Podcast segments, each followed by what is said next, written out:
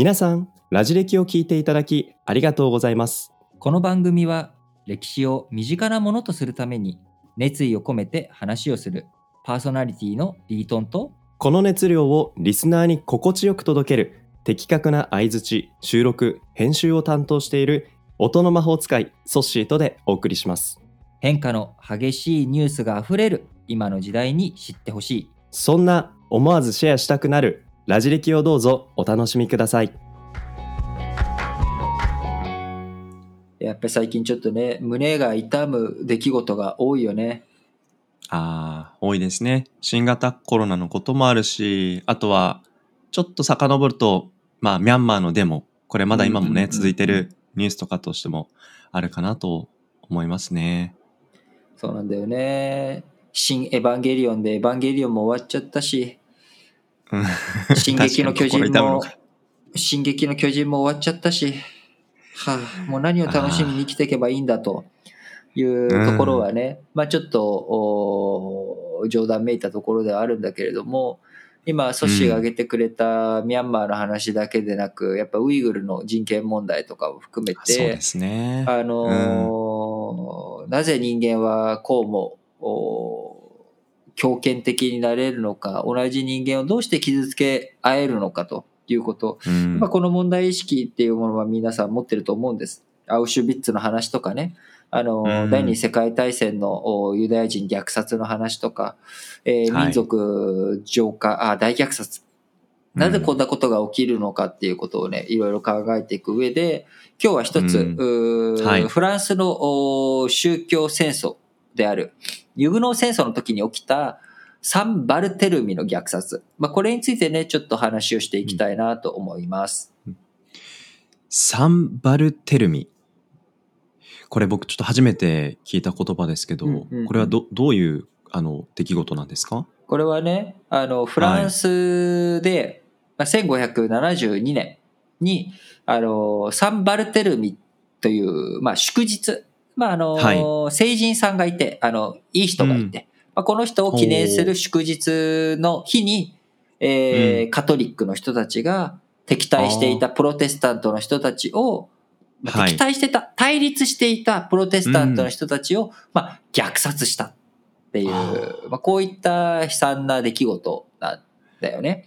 なるほど。だから同じ人間同士がはい。殺し合ったっていう出来事なんだけれども、まあこれはまさに宗教の違い、信じる信念、考え方の違いが人をこう対立にい突き進ませ、そして殺し合いにまで至らせてしまったということなんだよ。で、このサンバルテレミの虐殺虐殺っていうのは、非常にその宗教戦争の愚かな側面、えーうん。人間の醜い部分を如実に表した出来事ということもあり、またその後のフランスの歴史を動かしていく上でも非常にターニングポイントになったあの出来事なので、そうなんですね。あの結構重要なあの黒文字、太文字で書かれる、うーうん出来事あなんですよ。教科書の中で出てくる教科書の中で。うんうんんんそうそうそう。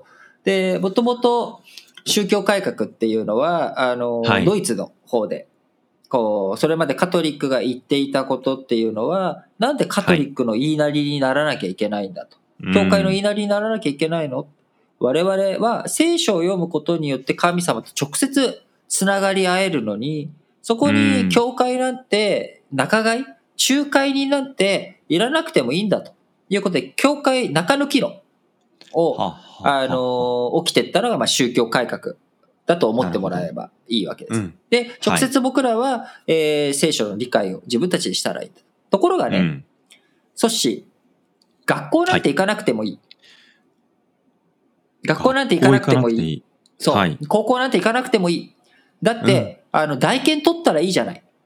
勉強することに学校なんて必要ないよっていううんうんのも、まあ言い方としては正しいんだけど、うん。独学で勉強して、独学で聖書を読んで、本当に真理にたどり着けるのか、正しい教えを理解できるのかっていうと、これもやっぱりハードルはあるわけよ。ありますね。うんだから、教会の人たちからしたら、あいつらはちゃんと理解もしてないくせに、あのーなんか言っていると。だから、もちろん中には、大研レベルというか、大学教授レベル、うん学校通わなくてもすごい知識を持ってる人がいる。ね。うんそれはあの学歴で物事なんて判断できないっていう通り、そういう人たちがいることを認めるけど、大多数がそうと、そうじゃないよねっうんていう立ち位置にも当然なるし、だからあいつらは騙されてる頭が悪いバカな奴らなんだっていう発想にもなるし、一方、はい。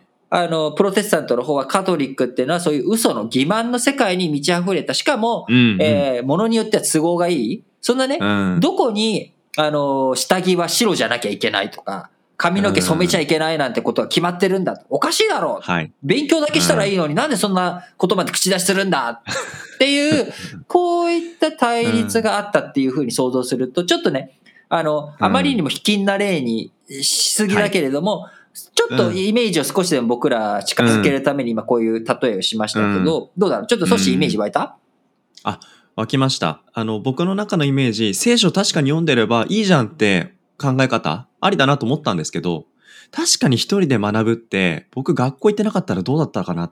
もっと勉強のハードル高かったんじゃないかなと思うと、まあすごくわかりやすい基準でしたね。うん。まあ、頑張りますけど、いや、まあ、なんかそう言われるとちょっと悔しいな。だからさ、あでも中そういうさ、うん。あの、うん。いるわけよ、俺の知り合いにもさ、あの、とあのね、家族、三、三兄弟全員、あの、男、女、女だったかな？で三人とも全員、東大行ってんだけど、あの、え、塾なんて行ってないよ。教科書読んだらいいじゃんとかってほざくわけよ。だから、その、そういう人たちもね、いるのは間違いないんだけど、うんうんいや、うんうん僕らが大学行こうと思ったら、やっぱり学校なり予備校なりさ、行かないとさ、ちょっと無理じゃない、うん無理ですね。だって、もちろん知識インプットそうですけど、学ぶっていうこととか、テスト頑張ろうとか、そういうのって、予備校でのなんか友達との雑そう談みたいな。いうのね、みんなと、そういうのっね、やて、っていくって。一つ、うん、教会に行った時に人と関わる、そういう時間とかも、なんかそのうんうんうんうん世界観の中にあったりするのかなと思うと、なんかどっちの考えも、なんか絶対ってことはないのかなってちそうょっと思ったり。でも、うやっぱり自分のやり方が正しいとお互い思う。うプラス、うんこれは勉強だからさ、合格する、大学ゴールっていうものに対して、お互いどうだったかってそこで決着つくわけだけど、確かに。宗教になっちゃうと、死後、神の世界に行けるかどうかっていうことは、答えがないわけよ。カトリックの道で本当に天国に行ったかどうかなんて誰も証明できないし、プロテスタントの言う通り聖書自前で読んで、えー克服していくことによって天国に行けたかどうか。どっちの方が天国に行けた率が高いかっていうのが統計的に出ないわけじゃない、確かに。で、それに対して大学受験はさ、結果が出るじゃん。うん。わかるじゃん、統計でさ。うん。だから、それでも結論は出るわけよ。で、あとは自分がどっちのやり方が自分に合ってるか合ってないか。どっちのやり方でも合格できることは分かってるから、あとは、で、やり方、どっちが自分に向いてるかって、え、選んだらいいじゃんって話だけど、そうですね。あの、うん宗教は答えが、どっちが合格してるかが分かんないわけ。うんもしかしたら、プロテススタントは合格率ゼロかもしれない。で、カトリックはゼロだと思ってるわけ。うん。で、プロテスタントは、えーカトリックは合格率ゼロだと思ってるわけ。うん。でそうお互い自分が100で、相手が0だって。ゼロ。そうなってると、相手は要は神様に救われない人たちなんだから、あのーむしろ根絶やしにしてもいいんだ、みたいな、まあこういうふうな極端な戦いになって殺し合いになり、そうか。フランス国内では、うんあの、フランス国内のプロテスタントをユグノーって呼んでたので、ユグノー戦争っていう戦争になっていくわけだ。うん。ところが、当然、天国に行けるかどうかっていうのは分かんなくても、今、はいこの目先で人がたくさん死んでしまっている。うん。まあ、こんな残虐なシーンっていうもの、これを果たして神様は喜んでいるのかって当然みんな考えるわけよ。そうですね。じゃあ、うん和解しようよって、もうちょっとね、戦争しすぎたから和解しようよっていうことで、うんあの、カトリック側が当時フランスの王様、王族はカトリックだったわけ。で、イタリアのメディチ家からやってきた、うんえー王妃。はい。えーこの人が、まだ子供、あの、旦那さんが早くに亡くなっちゃって、子供がまだ若かったから、その、カトリーヌ・ド・メディシスっていう、メディチ家出身の王妃様が権力を握ってて、ほうほうで、この人が、あの、じゃあ、ユグノー側の、おうん。指導者である、うーはい。プロテスタントのアンリクと、えー自分の娘、これを結婚させることによって、カトリックとプロテスタント、仲良くしようねっていう、ちょっと融和をしようよと、もう戦争やめよう。みんなさ、うんうん仲良くしようよっていう、うんこういったことになったわけ。で、いい話だと思うじゃん。これ以上もうこれ以上もう残虐な状況っていうのはこりごりだよっていう。そう、ことゴリだぜで。うん。だ結婚させるっていうことは、やっぱりそれなりの覚悟？そう、融和っていうことに希望？希望。うん、すごく感じますよね。ところが、これねと、一つやっぱポイントは上からの話なわけよ。はい。で、上から？ユグそう、ユグののトップの人と、プロテスタ、あ、カトリックのトップの人同士が結婚しますっていううん話で、じゃあ、下々の人たちはどう思ってたかっていうと、うん。おい、まず、何へ、ひよってんだよと。俺はまだ戦えるぜはあとかって思ってる人人たちがうん。いたわけう。ん。で、その中で上からも結婚するから戦争やめよう。はい、みんな結婚式やるから祝いにおいでって言って、みんな渋々行くわけよ。ああ、まあなんか結婚式やるから行くか、つって。で、来て、で、そこで、ちょっとそのプロテスタントの人と、もういざこざが起きるわけ。カトリックが。いやてめえこの野郎みたいな。結婚式ですよね。そうそう、結婚式だけど、結まあ、やっぱりそこにさ、あのー僕とソッシー、僕の娘がいたとして、で、ソッシーと娘が結婚することにするじゃない。はいはい。でうんうんうんあのーもう僕らはそれでいいと思ってても、他の人たち中ではもともと殺し合いをやってたわけよ。だから、てめえ、俺の親父殺したてめえがなんでここいいんだみたいな。とか、確かに。まあそういう状況になって、結局、うん。和解ができた状態じゃなくて、和解するために集まったけど、うん。他の人たちはみんなその対立、怒りっていうものを持った状態で集まる。そうするとそこで事故が起きちゃうわけよ、事件が。うん。で、ある人がしょ殺されちゃうわけ。ああ。結婚式でお祝いムードを期待、してたのに。一人殺されてしまう、プロテスタント側の人間が殺される。で、このプロテスタント側が報復してくるんじゃないかと恐れたカトリック側が一斉にプロテスタントを虐殺に回るっていう、こんな事件が起きちゃったわけよ。勇ましい事件ですね。で、えー結婚、あの、プロテスタントとカトリックで結婚しようねって言ってきたはずうのんアンリさん。このアンリさんも捕まっちゃって、殺されはしなかったんだけど、お前カトリックになれよということで無理やりカトリックにさせられ、そんなことがあるんですか？で、こう結局血みどろの争いっていうのが、ねうん結局そこで、あの、パリだけじゃなくて、パリの結婚式に来た人たちだけじゃなくて、わあちょっともうカトリックでプロテスタントのやつは全員殺したろうっていう動きになって、うんうんうんうんフランス全土で虐殺事件が起きていくっていう、こんな恐ろしいことになってしまっ全土にまで波及するんですね。いやーただでさえ結婚式で人がね、血を流すなんて、そんな不幸なことあるっていうのが、フランス全土に広がっていってしまう。